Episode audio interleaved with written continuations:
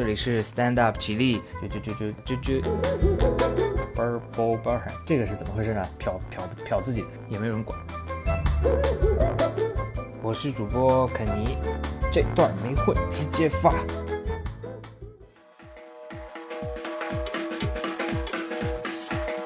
Hello，大家好，欢迎大家收听 Stand Up 起立，我是主播肯尼。今天我们来把 Andy Kaufman 生命中的最后一段时间介绍完，这段时间也是他最具争议的一段时间。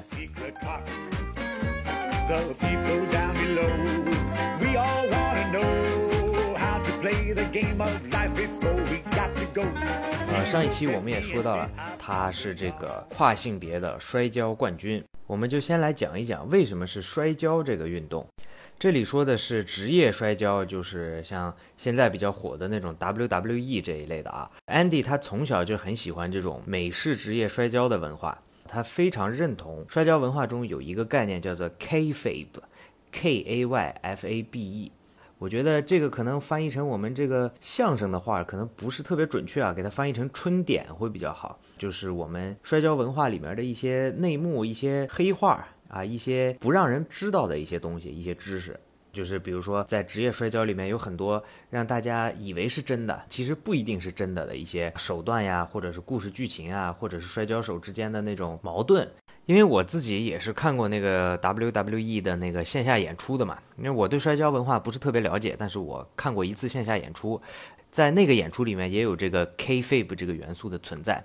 当时是有一个那个外国的摔跤手。啊，他就上台，啊，上台他就说，啊，你们这些中国人都不行啊，中国观众不行啊，什么什么，啊，我们这些外国人今天就是来占你们这个中国的场子的，什么什么。当然可能不会说的特别的越界啊，但是总归是有挑衅的这个方式在里面啊。然后这个时候，我们中国的 WWE 选手就在后台起来了，他就拿起话筒说，啊，我今天就要为我们中国人找回场子，啊，让你看看谁才是这片土地的主人，啊，大概就是这种。然后那个中国选手就冲上去就暴打那个外国选手，因为在中国举办的嘛，中国观众也很开心嘛。其实这个就是我认为比较典型的一个 K-Fabe，因为他这些矛盾其实都是设计好的一个剧情嘛。他做这个东西让观众信以为真，调动观众的情绪，实际上是为了让观众能够更加的沉浸在这个演出里面的，不是说是刻意的挑衅什么样的。包括在 WWE 赛事里面，两个选手在比赛的过程中啊。他们经常会拿一些特别夸张的道具，比如说什么千斤顶啊、大铁锤啊、什么桌子呀、椅子呀，特别尖锐的东西啊，或者一看上去就是只要碰到人人就碎尸万段的那些东西。他们会经常把一个选手可能打晕之后，当然也不一定是真晕啊，基本上都不是真晕。被打的那个人就装作瘫软在地上，打人的那个选手就把这个瘫软的选手放在桌子上，然后再从那个摔跤舞台的那个四个柱子那边跳起来。然后再劈这个挨打的人，桌子都给劈开了啊！包括这一些手段也是 K-Fabe 的一种。当然，我个人对这个摔跤运动的研究没有那么多。如果是刚才的表述里面可能有更专业的一些说法，或者说各位听众有一些其他的解读，可以在评论区告诉我，或者私信告诉我。那我们就接着说，Andy 他从小喜欢 K-FAB 这种文化嘛，啊，他就觉得这种为了调动观众的情绪啊，为了让观众沉浸在演出里面，他这种精心设计的 K-FAB 特别符合他自己的喜剧的观念。因为我们听前两期也就知道了，Andy 他自己也是经常会设计一些东西，包括是让老头老太太在台上突然就死过去了呀。或者是把电视故意的弄成花瓶啊，这些我们前两期都讲过。总之，他这个喜剧的思路跟摔跤文化的 K-Fabe 基本上是一样的。所以在 Andy 因为 Foreman 和 Latka 成名了之后，他从1977年的线下演出开始呢，Andy 就把摔跤加入到自己的这个现场演出里面了，作为一个固定的演出表演环节。Andy 本身呢，他是一个看上去就比较体弱的一个弱男。他自己知道自己打不过男的嘛，但是他又想借用这个摔跤的梗来做喜剧，那他怎么办呢？啊，他刚好就灵光一闪，他为了喜剧效果，他开始打女人，他就自封为世界跨性别摔跤冠军啊。所以说这里的跨性别不是说他变性了，就是横跨两个性别之间的摔跤冠军。他作为一个男的，他跨了性别去打女的。那所以他叫跨性别摔跤冠军，英文就是 Intergender Wrestling Champion of the World。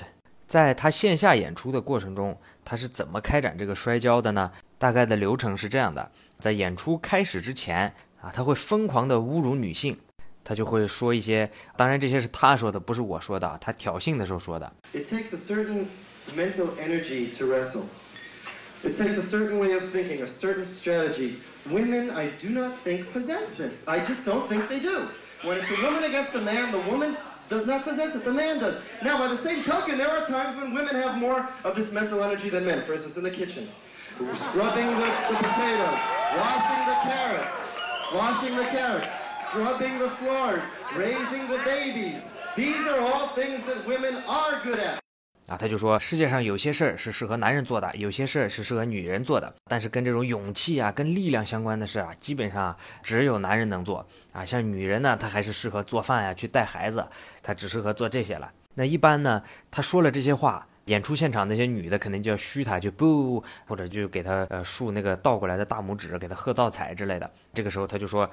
啊！你们现在在这儿给我喝倒彩有什么用呢？啊！你们现在有本事就上来跟我来摔跤，谁能把我按在这个台上啊？当然，他这里说的按啊，就是那个 pin 这个英文词 p i n。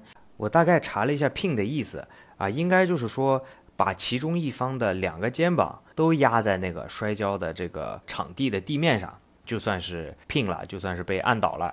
这应该就是一个判断胜负的方式。那还是我刚才说的，我对摔跤不是特别了解。Andy 就说：“谁能完成这个 pin 的动作，就给这个人一千美元。当然，你上台来，你必须是个女的啊，男的我可不摔啊，男的都谢绝，男人谢绝入内。然后呢，这个表演场地啊，就会简易的给装成一个摔跤的场地。当然，这个摔跤场地里面那个裁判呀，还有一些工作人员呀，其实都是安迪自己带来的，因为是他自己的演出嘛啊，所以他在比赛当中啊，即使是做出了一些疑似违规的行为，裁判也会偏袒他。”就比如说，已经把女性选手给按到地上之后，可能还要补上两脚，或者是多摁一会儿不放手这一类的，但是都没有说要把女性的参赛选手弄伤。我去找了他生涯所有摔跤比赛的一些记录啊，就没有说他跟女性摔跤的时候真的让女性受了很严重的伤，比如说这儿断了呀，或者是那儿出血啊那种，这个是不至于的。刚才也说了，因为裁判也是安迪自己雇来的，所以有时候安迪处于劣势的时候。裁判甚至会偏袒安迪，比如说嘟喵嘟慢啦，或者适当的修改比赛的胜负规则，来让整个比赛的走势更加偏袒安迪。除了这些方式以外呢，安迪在一部分的演出里面还雇佣了一位叫做 Laurie Anderson 的前卫艺术家。这个 Laurie Anderson 呢，后面是嫁给了一个世界著名的摇滚乐队地下丝绒 The Velvet Underground 这个乐队的主唱，也就是 Lou Reed。当然，这个是后话了。总之，Andy 雇佣了 Laurie，Laurie 本身呢也是 Andy 的一个老朋友，甚至传言说两个人曾经有过一段感情。Laurie 呢就在 Andy 的摔跤表演里面扮演第一个冲上台跟 Andy 摔跤的志愿者，啊，而且会在摔跤的时候故意的输给 Andy。呃，Laurie 事后回忆起这一段合作，他说：“Andy 虽然是很会把握分寸，肯定不会把人弄伤的。”但是他在摔跤的过程中，他还是会用力的，会让人疼的。就安迪还是很认真的对待跨性别摔跤比赛的。总之呢，从一九七七年开始的线下演出，安迪就一直在不断的重复跨性别的摔跤表演。当然，我们刚才也提了，呃，首先是男的打女的，其次呢，裁判会偏袒安迪。再次呢，甚至有一些上台打的志愿者是安迪自己雇佣的，那么这样的结果就是安迪无往不胜，成为了这个跨性别摔跤比赛的战神。我去查网上的报道，基本上显示安迪是没有输过的，即使可能要输了啊，也是工作人员就帮他，不管是通过什么手段，又给他至少判个平局啊，或者是判安迪赢了。啊，这个就不重要了，因为它不是那么正规嘛。反正 Andy 是把这个东西作为噱头一直在搞，从七七年就开始搞了。于是借着自己不断提高的知名度，Andy 不是在 Taxi 里面作为一个主角了嘛？他就想把这个摔跤的这个段子啊发扬光大。Andy 在成名之后会上各种各样的电视节目嘛？我们上一期也说过，比如说 Saturday Night Live 啊，还有各种脱口秀。他就会在脱口秀上介绍自己的摔跤事业和自己作为一个跨性别摔跤冠军的这个荣耀啊，至高无上的地位。在 Saturday Night Live 中呢，他也把自己的摔跤表演带上过节目好几次啊。他在节目上会去挑衅现场的女性观众，说有本事来跟我摔啊，我是冠军，我是冠军啊，甚至还会挑衅当期节目的主持人啊，有女性的主持人，他就会说主持节目有什么意思？今晚八点，跟我在沙城一起攻杀，一男一女在现场摔跤。当然，当期的那个女性主持人是 B. Arthur，是一个在上世纪七八十年代很有影响力的、活跃在电视情景喜剧圈的一个女演员。Andy 在挑衅的时候，人家都已经五十七岁了，当然不可能跟他打了，对吧？不过最终，Andy 还是在 Saturday Night Live 上找到了一个非常有竞争力的对手，这个人叫做 Diana Peckham。This girl's really great. She has a background. Her daddy, Jim Peckham. from Massachusetts, was in the 56 Olympics. Not only that, he was a coach in the 72 and 76 Olympics, and by golly, a great portion of his talent is in this girl. And right now, I'd like to introduce to you, a real pleasure to introduce to you, Diana Peckham. 这个 Diana Peckham 是什么来头呢？她是美国奥运会摔跤队的教练，叫 James Peckham，他的女儿那么这个人肯定水平就不一般了嘛，从小就是这个摔跤世家成长起来的。这次的摔跤比赛一共持续了三分钟，然后在 Diana Peckham 即将打败 Andy 的时候，裁判就出来说啊，三分钟时间到了。那个裁判是谁呢？裁判是 Andy 最好的朋友 Bob。之后 Bob 提议说啊戴安娜今天的表现特别的好，要不要再给他一分钟？然后 Andy 就十分的嘴硬，他坚决不同意，说三分钟就是三分钟，规则就是三分钟啊！他已经获得了他的三分钟，他还是回他的厨房去吧啊！然后这场比赛就又被判了一个平局。那有听众听到这儿可能就要问了：Andy 这样明目张胆的挑衅女生，还要跟女生摔跤，难道当时的观众都没有什么意见吗？啊，意见可大了去了，在 Andy 摔跤的这一段时间。他上各种节目，他提到了他这个跨性别摔跤冠军，基本上都是被现场的所有观众嘘喝倒彩的。尤其是他在电视节目里面表演了直播跟女性摔跤，表演完之后，这个电视节目还有整个电视台都会收到非常多的投诉信啊，就说你们再请安迪表演这种东西，我们就不看了。但是当时啊，也不知道是什么原因，不知道是安迪本身比较火，还是电视台秉持着流量为王的信念。就是安迪这些摔跤表演还一直能继续下去，在跟戴安娜摔完之后，安迪这个跨性别摔跤冠军的名号就响遍美国了。Andy 也觉得时机已到，他就开始到处寻找机会，想要正式变成一个职业的摔跤手，希望加入这个职业联赛啊，让别人来挑战自己，就变成那个金腰带的那一套运作流程了。他做的努力包括哪些呢？他找了这个 WWE 的前身。叫 WWF，当时的负责人叫 Vincent McMahon Andy 就找了这个人说啊，我这一套东西特别好啊，能给你这个摔跤联赛带来很多曝光，而且我也能获得喜剧效果啊，我们合作吧，我要加入你这个职业摔跤联盟里面去。但是当时的负责人 Vincent 就觉得啊，小妹妹啊，你不要把你们演艺圈那一套带到我们职业摔跤里来，然后就拒绝了 Andy 的提议。但是好在呢，Andy 自己人脉也比较多，因为他搞这个摔跤也搞了不少年了，还是认识一些摔跤圈的人士的啊。他就在深夜拜访了当时 WWF 的记者还有摄影师，叫做 Bill。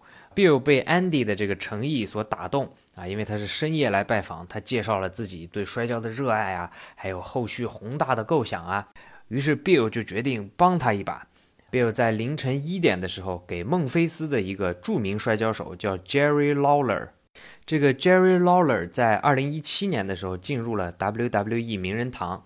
他在一九八零年的时候是孟菲斯本地最受欢迎的摔跤选手，而且他自己还运营着孟菲斯当地的一个摔跤联盟。那他作为一个负责人，然后 Bill 就给 Jerry 打电话。Jerry 当时不相信，说：“哎呀，这个 Andy 是现在演艺圈炙手可热的大明星啊。”啊，虽然是黑红，但黑红也是红啊。他为什么愿意来摔跤呢？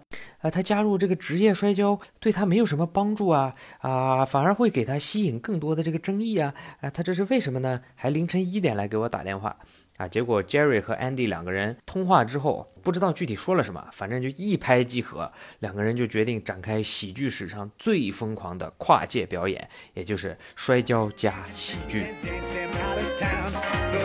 ears full of music, don't you know? Not just what is on your radio. So here's my answer, for everlasting joy. Just swing what you got to save your soul. 一九八一年十月十二日，田纳西·孟菲斯，这是风和日丽的一天。孟菲斯的居民像往常一样过着自己的生活。他们想不到的是，来自好莱坞的安迪·考夫曼即将让他们的生活发生翻天覆地的变化。在向孟菲斯的市民发了很多嘲讽的这种录像带之后啊，因为那个年代还是发录像带嘛，Andy Kaufman 在这一天开启了他的孟菲斯摔跤巡演。他在第一站就连续摔了三个女人，在一个月后的十一月二十三日啊，他又摔了四个女人，其中第四个女人是一个黑人女性，叫 Foxy Jackson。这个 Foxy 呢，不知道是因为他有人种优势还是怎么样，反正他在这次的比赛里面跟 Andy 摔成了一个平局啊。于是，在两周之后，也就是一九八一年的十一月三十号，Andy 在继续巡回摔跤的时候，又跟这位 Foxy 摔了一场啊。当然，他在摔跤之前，这个挑衅也是升级啊。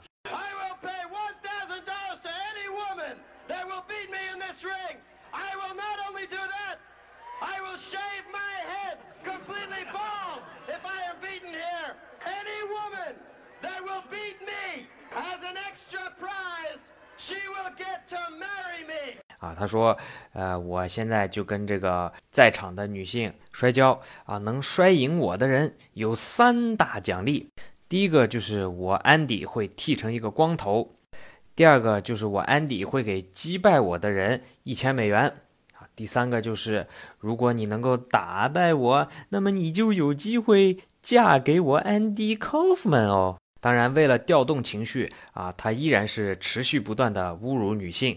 在这次的比赛中，Andy 是毫不费力的就击败了 Foxy，但是在 Andy 已经获胜之后呢，他还把 Foxy 的头啊按在这个摔跤的场地上摩擦。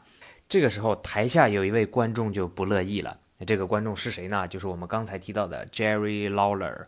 他其实一直就在这个现场观看着 Andy 的摔跤巡回表演。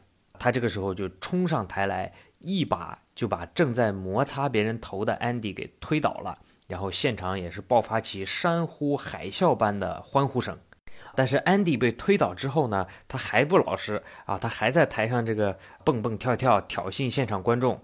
这个时候，Jerry 也是实在忍不了了，就使劲儿一把都快把安迪给推得飞出去了，然后安迪重重的摔在了地上。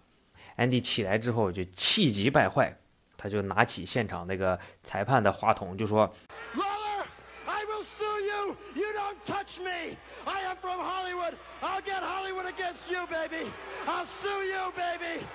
Lawler, I don't wrestle men. Jerry，你等着吧，我要去告你。哎，我可是好莱坞来的，我有钱有权啊！我要让你这辈子都后悔推我啊！我要让你因为故意伤人罪被判刑。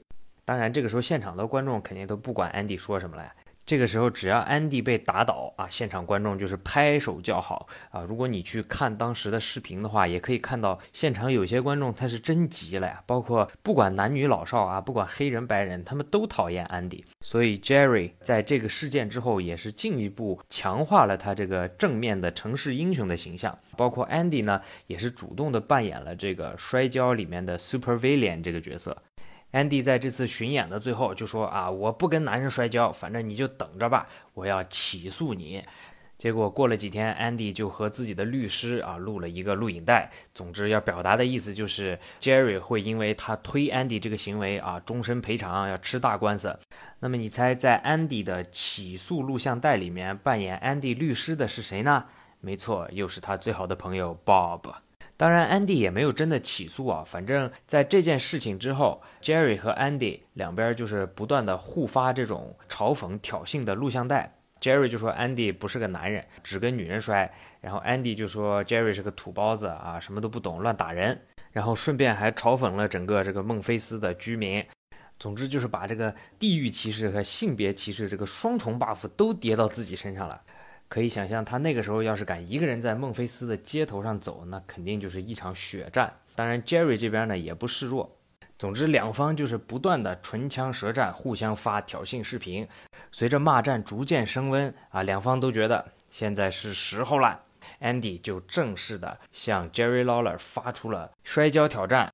Andy 作为跨性别摔跤冠军，终于第一次要跟同性别的选手，也就是 Jerry Lawler 进行一场摔跤比赛了。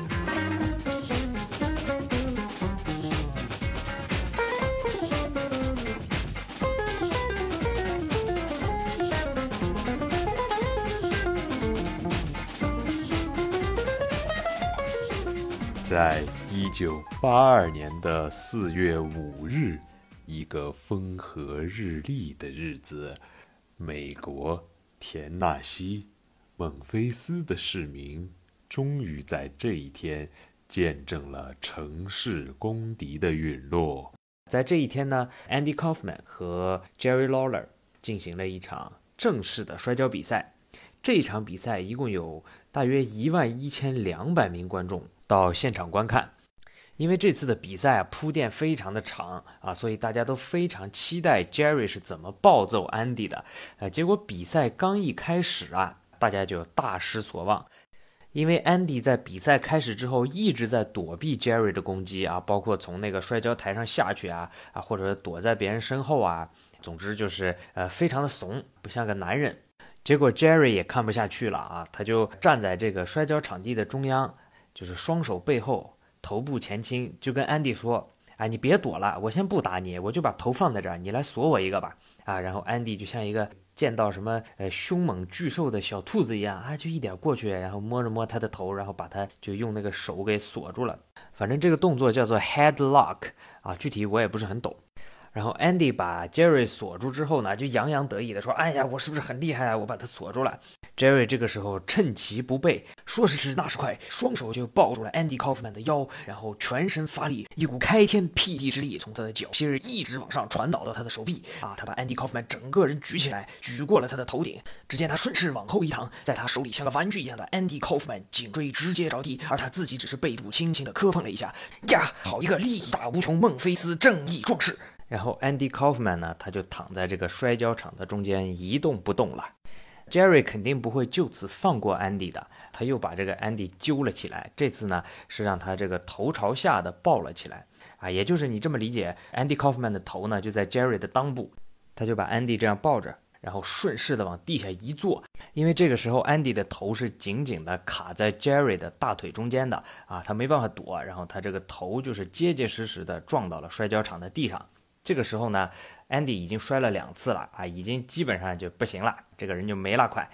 此时他又把 Andy 从地板上捡了起来。刚才是 Andy 的正面对着 Jerry 的裆部，现在他又翻了个面啊，就跟磁带要翻面一样啊，翻过去又来了刚才那么一下，把他的头夹在大腿中间，往地上这么一坐啊，又给他头摔了一下。这一下之后，Andy 那个腿都已经开始抖了呀。而到了这一步，整场比赛用了还不到七分钟。这个时候，Andy 他已经不行了呀，啊，他就跟 Jerry 说：“你赶紧给我叫个救护车吧。”Jerry 跟他说：“啊，我不给你叫，叫救护车还要二百五十美元呢，真的救护车来二百五十美元呢。”啊，Andy 就说：“啊，我给你二百五十美元。”当然，他是用那种虚弱的、快不行了、快挂了的声音说：“我我给你二百五十美元，你帮我叫救护车吧。”过了十几分钟呢，救护车真的来了，把 Andy 从这个摔跤场地上直接就抬到了那个担架上，同时呢，给他脖子上挂了一个护颈。结果 Andy 呢，在坐救护车前往医院的这个途中呢，因为颈部受伤太严重，耽误的时间确实比较长，他就不治身亡了。那么，一个传奇有这么有争议的喜剧奇才。他的生命就永远的停留在了三十三岁，